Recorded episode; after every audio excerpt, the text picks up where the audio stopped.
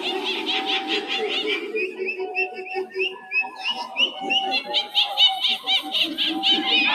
you.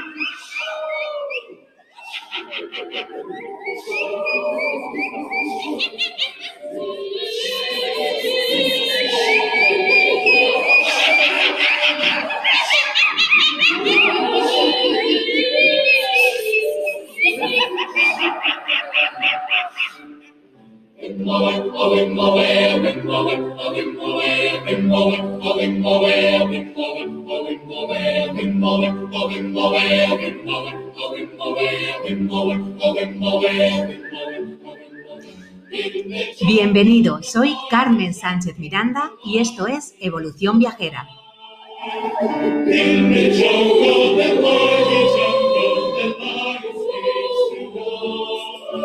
Gracias por estar en nuestra cita habitual para hablar de turismo y viajes con mayúsculas. Hoy me siento especialmente agradecida por todas las escuchas del episodio de Los Guardianes de la Tierra. De corazón, gracias.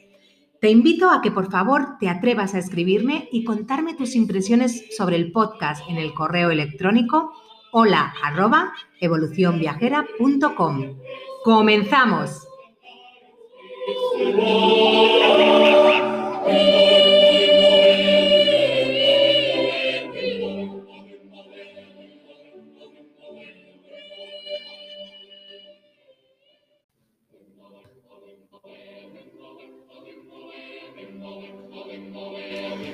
Cuenta la leyenda que en una tribu de África, cuando una mujer se entera de que está esperando un hijo, corre a decírselo a las otras mujeres.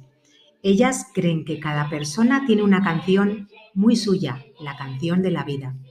Por eso, unos días más tarde, al amanecer, se encuentran en la selva para descubrir juntas la canción de la nueva criatura.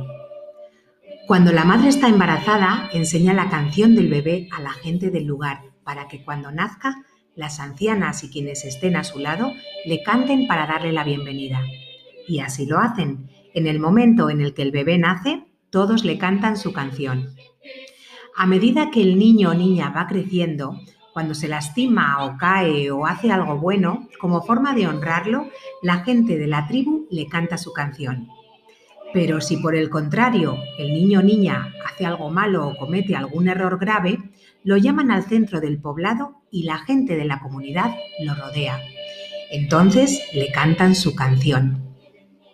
Esta tribu africana cree que la forma de corregir un comportamiento antisocial no es el castigo, sino el amor y la recuperación de la identidad. Un cuento para recordarnos que antes de llegar a este mundo ya éramos esperados, soñados, queridos y que cada cual tenemos una canción, un nombre, una vibración especial que nos hace únicos. Aquí en Evolución Viajera creemos que los viajes nos hacen mejores personas y por eso hoy nos acompaña una persona especial y única que además conozco desde hace muchos años. Es una mujer con más de 20 años de experiencia en la organización de viajes, fundadora y CEO de Wow Viajes en Madrid especializada en todo tipo de experiencias y viajes por África, consciente de que la personalización, la creación de experiencias únicas les hacen distinguirse. Hoy, en Evolución Viajera, reconectamos con la Tierra y quién sabe si además encontraremos nuestra canción de la mano de Marta Ramos Soria.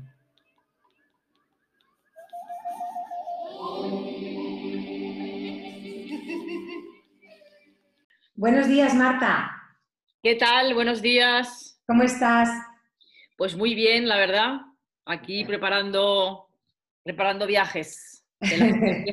empieza, un poco ya a soñar con viajar. Qué bien, estupendo. Pues bueno, Marta, a ver, cuéntanos brevemente quién es Marta Ramos y cómo decidió iniciar su labor profesional en el mundo de los viajes. Pues, pues efectivamente, bueno, soy efectivamente Marta, Marta Ramos, Soria. Eh, desde muy pequeña, no sé, sí que tenía un poco de querencia por los libros sobre viajes, los mapas, eh, siempre como que sentí mucha curiosidad, estuve una época perdida en mi vida, pero, pero sí que encontré este camino y desde entonces pues, pues me he mantenido ahí, la verdad. Cuéntanos cómo, cómo nació Wow Viajes y, qué valores aporta a sus clientes. Pues después de trabajar muchos años, digamos, dentro de los sectores más conocidos dentro del turismo, eh, sí que me di cuenta, eh, y ahí también empecé a viajar muchísimo, y sí que me di cuenta que, el tipo de experiencias que se ofrecían tan enlatadas y tan, y tan así, tan en serie y, tan masificadas, pues no me parecía la mejor forma de, viajar. Y, curiosamente, en plena crisis, esta que hubo hace 7, 8 años, pues decidimos, decidimos emanciparnos y montar nuestra, nuestra propia agencia, que se llama Wow, porque queríamos dar experiencias wow cuando la gente viaja. Y nace pues esa necesidad de, que el viaje sea, sea, algo para crecer, que sea algo para aprender y que no sea una experiencia solamente como para contar que he estado ahí y ya está, ¿no? Una experiencia que, que, no te deja profundizar ni te enriquece, ¿no? Y, vimos que, la gente, pues cuando nosotros organizábamos los viajes o deconstruíamos, digamos, los viajes ya prefabricados y, y los hacíamos un poco a nuestra manera, con nuestra sensibilidad y con nuestro conocimiento del destino, pues, pues la gente venía encantada, la verdad. Entonces, eh, eso nos hizo crecer mucho, tener cada vez más clientes y, bueno, pues a día de hoy ya Wow tiene casi 10 años ¿no? de existencia. Qué bien. Y, bueno, dentro de todo este recorrido eh, llega un momento que visitáis África y ¿qué sucede cuando llegáis a África? Pues a mí es que me, me cautivó, la verdad. Es verdad que yo había leído previamente muchos libros sobre África, me, sentía como un imán hacia ese continente, sobre todo la parte subsahariana. Y nada, pues efectivamente cuando fuimos allí, pues la expectativa nos superó y, y nos cautivó, pues por eso, porque al final cuanto más lees sobre un continente que es bastante desconocido, además aquí en Occidente, pues, pues más te emociona y más te, más te engancha, ¿no? Es, es el continente con más biodiversidad del mundo en cuanto a paisajes, a cultura y a todo, ¿no? Así que pues nada, ahí seguimos. Estoy ahora mismo incluso cursando un máster sobre cultura e historia en África, o sea que bueno, cada vez me, me voy metiendo más y, y, me encanta, la verdad. Bueno, en realidad es que yo creo que, que tú sentiste como una identificación muy fuerte eh, conforme te fuiste relacionando más con, algunos países de África, ¿verdad? Sí, la verdad es que es verdad que bueno, a, todo el mundo le pasa cuando va por primera vez a, un safari, eh, que intentamos que sea pues eso, de la manera más impactante y natural posible para que realmente sea una experiencia que, te, que te marque para siempre. Em, sí que es verdad que todo el mundo siente allí una, sientes una reconexión con la naturaleza muy fuerte, ¿no? Eh, que, más o menos todos la hemos perdido un poco, sobre todo la gente que vive muy en las ciudades o, toma, tiene poco contacto con la naturaleza, pues allí de repente como que vuelves, es que en realidad vuelves a tus orígenes, porque nosotros como especie alumbramos allí en, en África, ¿no? En la África subsahariana, con lo cual sientes algo a nivel subconsciente o espiritual, no sé, pero, pero sí que sientes una conexión muy, muy fuerte con la naturaleza de nuevo, ¿no? Seguro que sí. Yo no conozco, no he estado de safari, pero seguro que muy pronto voy a ir. Así que, mm, eh, retomando un poco el, tema de, los safaris, eh, la mayor parte de la gente eh, nos dice safari, ¿no? Y, rápidamente nos vamos a Kenia, aunque en realidad hay safaris en otros países, ¿no? ¿Nos podrías contar un poquito qué diferencias hay entre un safari en Kenia, un safari en Tanzania, una experiencia en reserva en Sudáfrica? ¿Qué, diferencias hay entre, entre todos estos tipos de productos turísticos? Sí, es verdad que se pueden hacer el safari en muchos países, ¿no? También en Zambia, Zimbabue, Botswana, hay muchos países, Namibia también. Em, Kenia es verdad que es el más conocido a raíz del libro de Memorias de África de Karen Blixen. Entonces tuvo un boom turístico espectacular y bueno, y sigue siendo un poco el, el país que todo el mundo tiene en mente a la hora de hacer safari.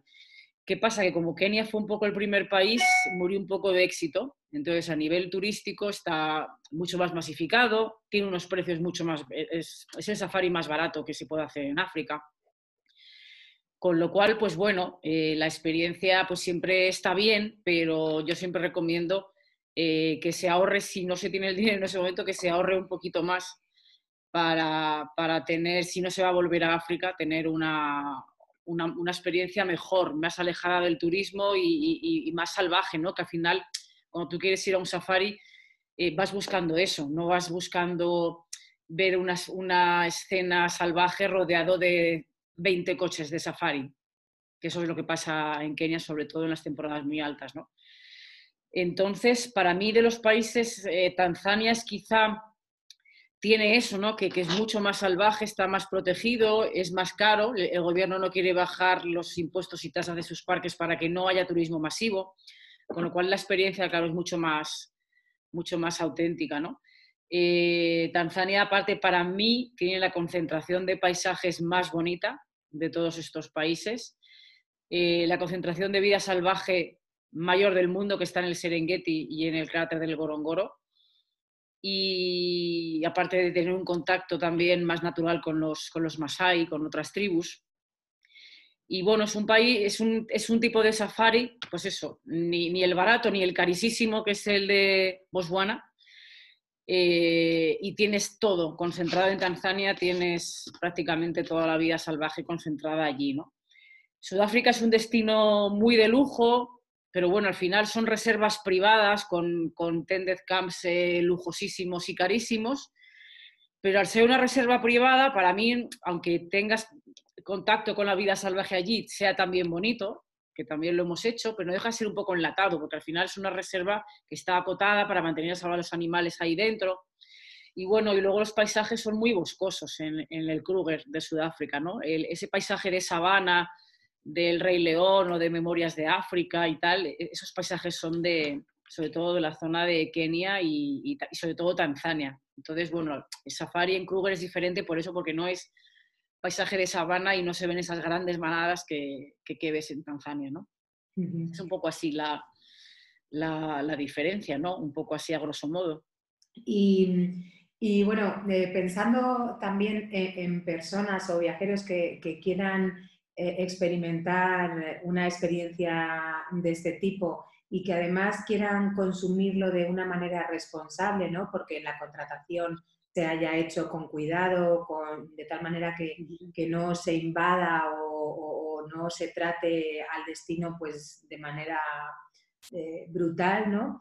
Eh, Tanzania eh, está muy enfocado en esta línea, ¿no? O, lo que... Sí, Tanzania está muy enfocada en esta línea y es, quiere proteger mucho toda esa riqueza que tiene, ¿no?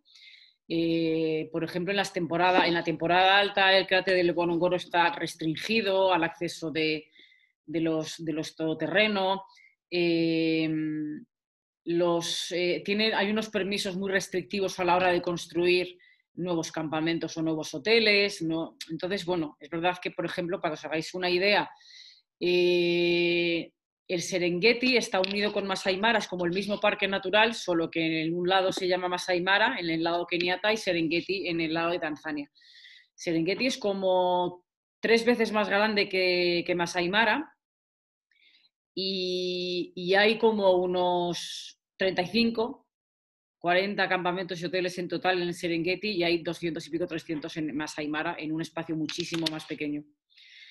Entonces, pues bueno, como, como, Kenia fue la avanzadilla y Tanzania fue posterior, pues digamos que no han repetido los mismos errores eh, y entonces pues apuestan más por un turismo de más calidad y, más reducido, ¿no? Al final. Y eso pues al final repercute en tu propia experiencia como viajero, repercute en la naturaleza, repercute un poco en todo, ¿no? Claro, eh, entonces, eh, ¿cómo, ¿cómo dirías Mm, que, un producto de este tipo puede favorecer o contribuir a la comunidad local que, se visita?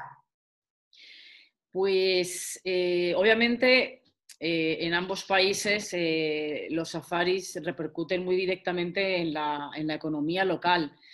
nosotros usamos más que hoteles, los hoteles, bueno, al final es una experiencia de estar encerrado entre ladrillos, pues no es para nosotros la experiencia para este tipo de viajes, ¿no?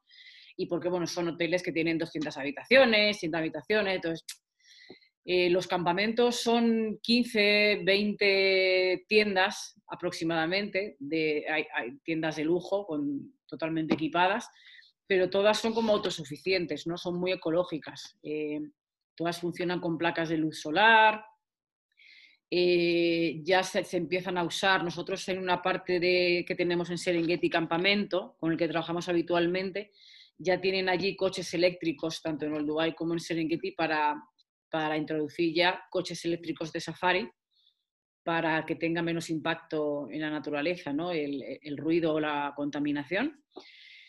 Y, y, luego este tipo de campamentos, este tipo de empresas que están enfocados a ese tipo de turismo, eh, abogan mucho por eh, emplear y enseñar a la comunidad. Entonces, por ejemplo, la zona de Old Dubai, Serengeti, casi todo el personal que trabaja en el hotel son masáis. Eh, luego también suelen construir alguna escuela cerca para, para que los niños y sus hijos puedan escolarizarse, puedan ir a la escuela más fácilmente. Construyen también pozos de agua. Entonces, bueno, hacen como una especie también como de intercambio, ¿no? Porque muchas veces estos campamentos, al estar en, tierras masai, que son tierras de ellos, pues a cambio de poder construir un campamento allí, es a cambio, pues, pues eso, de, darles, o, bien ayudarles con pozos de agua o con escolarización, ¿no? Entonces sí que repercute mucho en la, en la economía local. Luego los masai, la comunidad masai tiene un sentido de la lealtad y de la comunidad entre ellos muy fuerte se ayudan muchísimo unos a otros. Entonces, por ejemplo, las aldeas más hay más turísticas, que están un poco en las, en las rutas donde pasa todo el mundo, ganan muchísimo, muchísimo dinero, pero, pero ellos, esa riqueza que ellos obtienen por estar situados ahí casualmente, estratégicamente, la reparten con otras comunidades más ahí que están alejadísimas y que nadie conoce. A ellos su riqueza la comparten, se ayudan mucho unos a otros, la verdad. Así que, así que claro, el turismo allí repercute mucho en, su economía, ¿no? Sí, que bien, esto es curioso porque la semana pasada mm, que eh, estuve eh, hablando con Patricio Gaibor de Ecuador y también hablaba de este sentido de la comunidad y de eh, obtener beneficios para un bien común. Así que es curioso que en, diferentes lados del mundo se opere de la misma forma. Y bueno, yendo ya más al lío, a ver si nos puedes contar un poquito eh, brevemente, ¿no? ¿Cómo, cómo es uno de, tus itinerarios? Eh, los alojamientos ya nos has hablado un poquito, pero bueno, ¿cómo es la comida? Y, y, cómo se sienten las personas que, que habéis acompañado en, en, estos viajes, ¿no? ¿Cómo, ¿Cómo viven lo que es relacionarse con la comunidad Masai? Y, bueno, ya si nos cuentas cuándo tienes las siguientes salidas, lo acordamos. pues la verdad es que em, a veces acompaño a, grupos que organizamos a distintos sitios del mundo, pero particularmente me encanta acompañar a la gente a, este tipo de viaje en África, porque al segundo o tercer día de estar allí es que se, se te cambia tanto la cara y es una experiencia vital tan, tan importante y que marca tanto a la gente, que eso me encanta compartirlo ¿no? y ser partícipe de ello. Em, es que no, es que la verdad es que es impresionante. es que luego te vas de allí prácticamente llorando y siempre que me los encuentro luego después de aquel viaje, siempre, bueno, recuerdan, siempre recuerdan Tanzania y África pues con, con, una nostalgia especial, la verdad, y, siempre todo el mundo dice que, ha sido sin duda el viaje de su vida, por mucho que hayan viajado por todo el mundo, siempre ha sido una experiencia que les marcará para siempre, ¿no?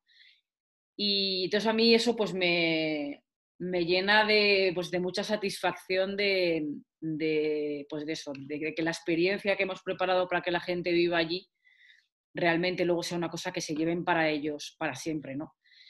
Así que, bueno, pues nosotros mezclamos un poco eso. Aparte de ver los parques nacionales, obviamente importantes, que, hay que ver los que son maravillosos, pero, pero siempre intentamos también em, sentir la naturaleza de otra manera. Quiero decir, en, los safaris normales solamente vas a hacer safari en el coche y vas a ver a los animales desde el coche, ¿no? Entonces nosotros hemos buscado fórmulas, bien en parques naturales o, bien en zonas privadas dentro de, Serengeti o de los parques más importantes, poder hacer esta alternativa de, caminar, o sea, de realmente pisar la sabana, que es una sensación espectacular, de sentirte como una criatura más en la naturaleza salvaje.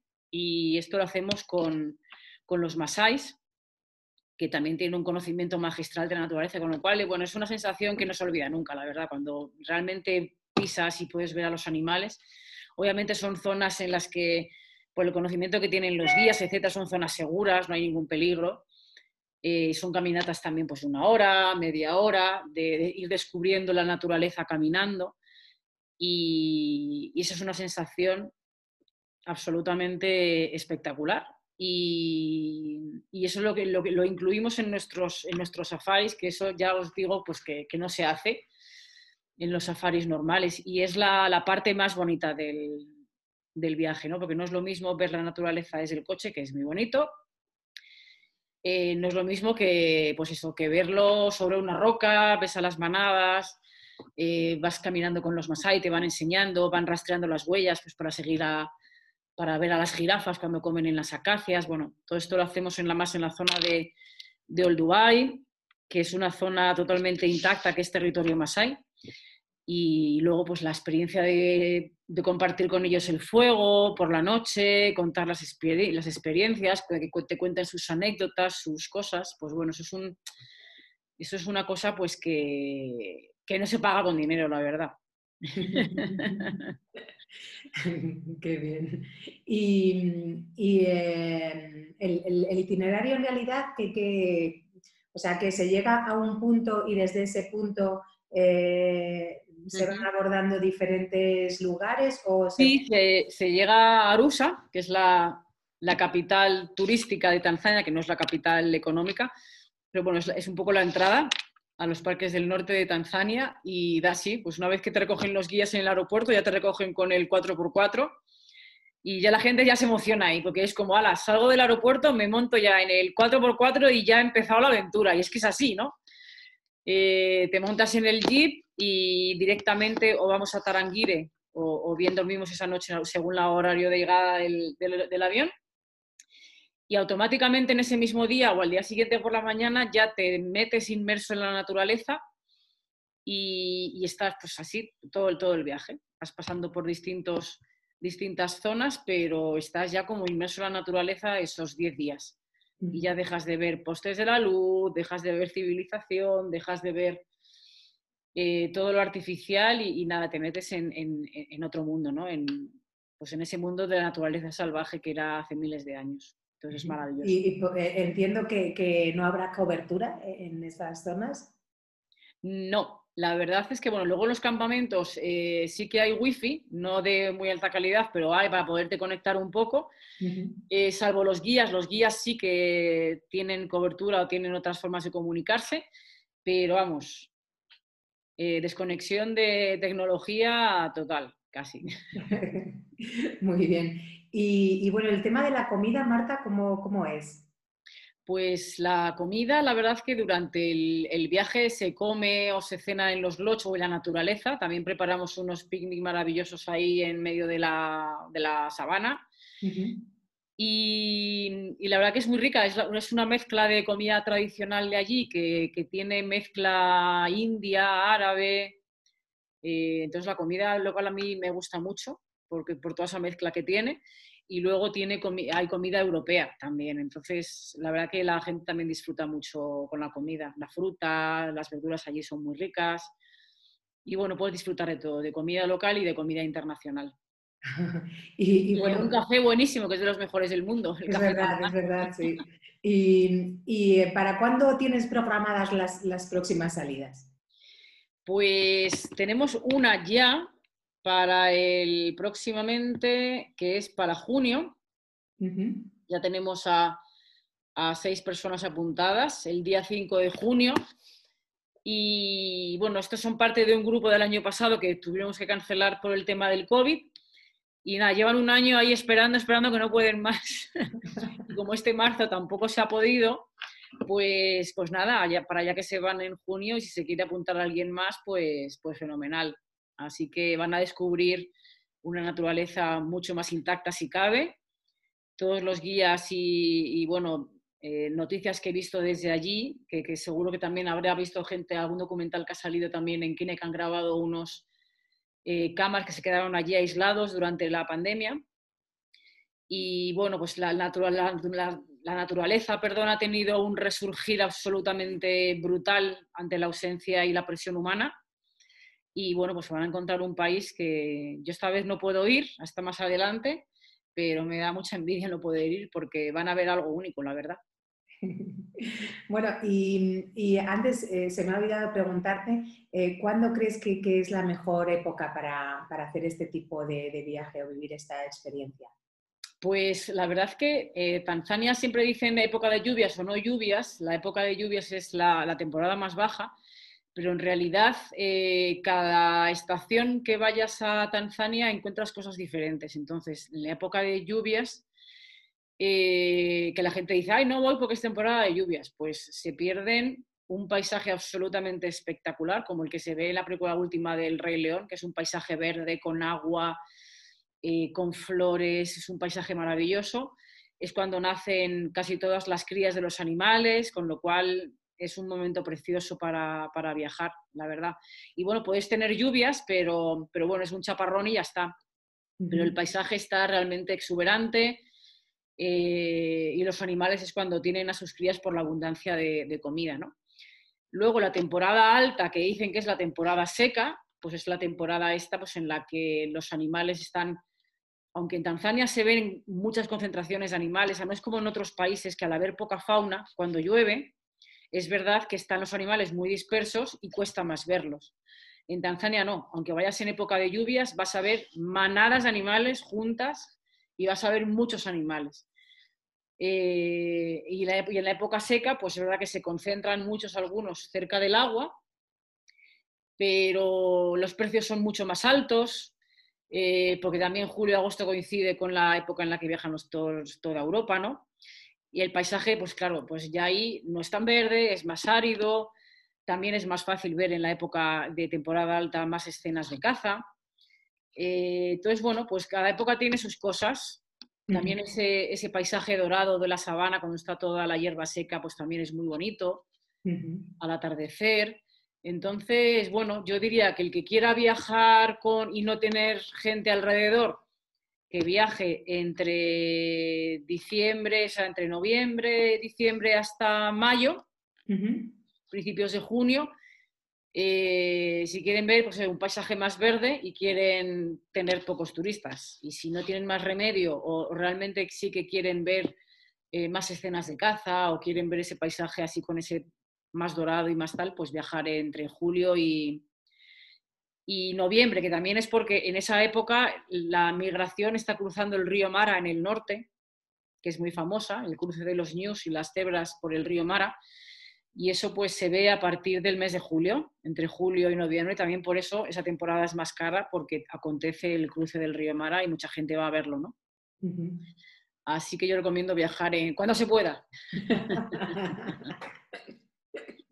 Y, bueno, ahora los, protocolos COVID que, hay para visitar Tailandia, ¿qué, se necesita? Pues eh, ahora mismo el requisito es llevar una PCR negativa 72 horas antes de, llegar y otra PCR para volver. La verdad que, bueno, luego una vez que entras, una vez que llegas a Tanzania, eh, estás totalmente inmerso en la naturaleza con lo cual la verdad que son destinos que este verano se van a solicitar por eso, porque el riesgo de contagiarte allí es absolutamente mínimo. El personal de los campamentos, tanto como los guías, antes de recibir a los turistas les hacen pruebas PCR y luego están allí destinados tres, cuatro meses, porque son campamentos que están aislados. O sea, no, no es que la gente vaya a trabajar y vuelva a sus casas.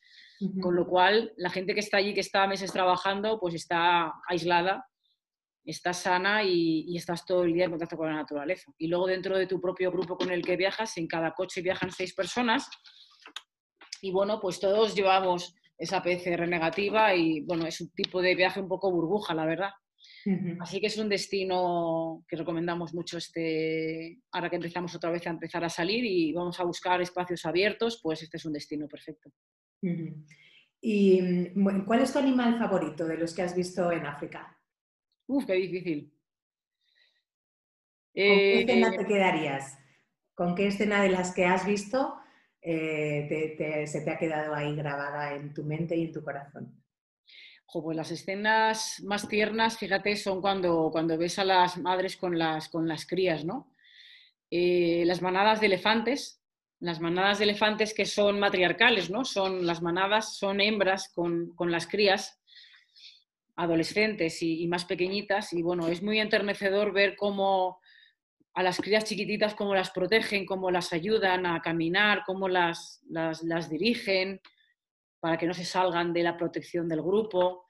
Eh, y bueno, y también tener la suerte de ver a, metro y medio, dos metros de los ojos a, las leonas con los, con los, cachorros ahí tumbados y ver cómo les miman, cómo les, les lamen y ver cómo juegan, eso es una cosa que te puedes quedar ahí mirándolo durante horas. Entonces, esas escenas son las más bonitas, sí. Muy bien, Marta. Bueno, ya por último y, caminando un poco hacia la utopía, ¿cómo crees que, esta situación de pandemia nos va a ayudar a salir reforzados, tanto a, los profesionales como a futuros viajeros, comunidades locales? Eh, ¿cómo, crees que, nos va a repercutir? Pues eh, yo creo que la, parte positiva, aunque obviamente eh, estas cosas por desgracia nunca van a ocurrir eh, una concienciación eh, a nivel humana eh, a un porcentaje muy, muy alto, que ojalá poco a poco, pero yo creo que sí que ha habido un despertar de darnos cuenta lo que la naturaleza, es la, importancia que tiene la naturaleza ¿no? para nosotros, el, el planeta, cómo nos lo estábamos cargando, cómo esa, depredación ¿no? a la hora de consumir, de consumir y de más riqueza y de más riqueza a costa de, esa presión que hacemos contra la naturaleza. ¿no? Entonces yo creo que, mm, que, en, un porcentaje alto va a haber como una mayor sensibilidad o responsabilidad a la hora de viajar. Eh, de hecho, ya hay países y sitios en los que ya se han dado cuenta de lo que estaba suponiendo esa presión turística tan masiva y, eso pues lo, van a limitar, ¿no? Eh, hay que pensar que, el 95% de los mamíferos que existen en el planeta son humanos, cerdos y vacas. El 95%. Entonces, imaginaros la, presión que, eso significa para, los recursos y para la naturaleza, ¿no? Entonces, por eso estos viajes a, a África yo creo que despiertan una concienciación ecológica en toda la gente con la que vamos brutal. O sea, es que a partir de ese momento todo el mundo es más consciente de, de, ese equilibrio que, hay que intentar mantener a toda costa y que, y que, bueno, y que ya que somos tantísimos, tenemos que intentar eh, mantenerlo, porque ya nos hemos dado cuenta que, el humano no puede vivir sin la naturaleza, la naturaleza sí puede sobrevivir sin nosotros. Y de hecho, se ha vuelto como más poderosa y y ha cogido zonas eh, humanas que, no le, que le pertenecían, que le habíamos quitado. ¿no? Entonces, tenemos que, intentar esto revertirlo porque si no nos extinguiremos como especie. O sea, no podemos vivir al margen de la naturaleza ni, ni podemos seguir contaminándola de esa manera y destruyéndola. Así que, bueno, yo creo que esto ha servido para que un porcentaje más de gente tome esa conciencia y que se haga los viajes de una manera más, más responsable. Muy bien, Marta. Pues ah. muchísimas gracias por compartir aquí tu experiencia en Evolución Viajera. Eh, me ha encantado escucharte y, bueno, si alguien quiere contactar con Wow Viajes, ¿cómo debe hacerlo? Pues nos pueden llamar o, mandarnos un, mail. Mi mail es marta que se escribe W-A-U, viajes.com o bien llamarnos al teléfono 91-859-1066 y si no, pues, pues por mail o perfectamente o nos pueden llamar sin ningún problema. Nosotros estaremos encantados. bueno, Marta, pues muchísimas gracias y nos vemos en África. Sí, por favor. Gracias. Cuando queráis. Chao. Gracias. Olele, Moliba Makasi.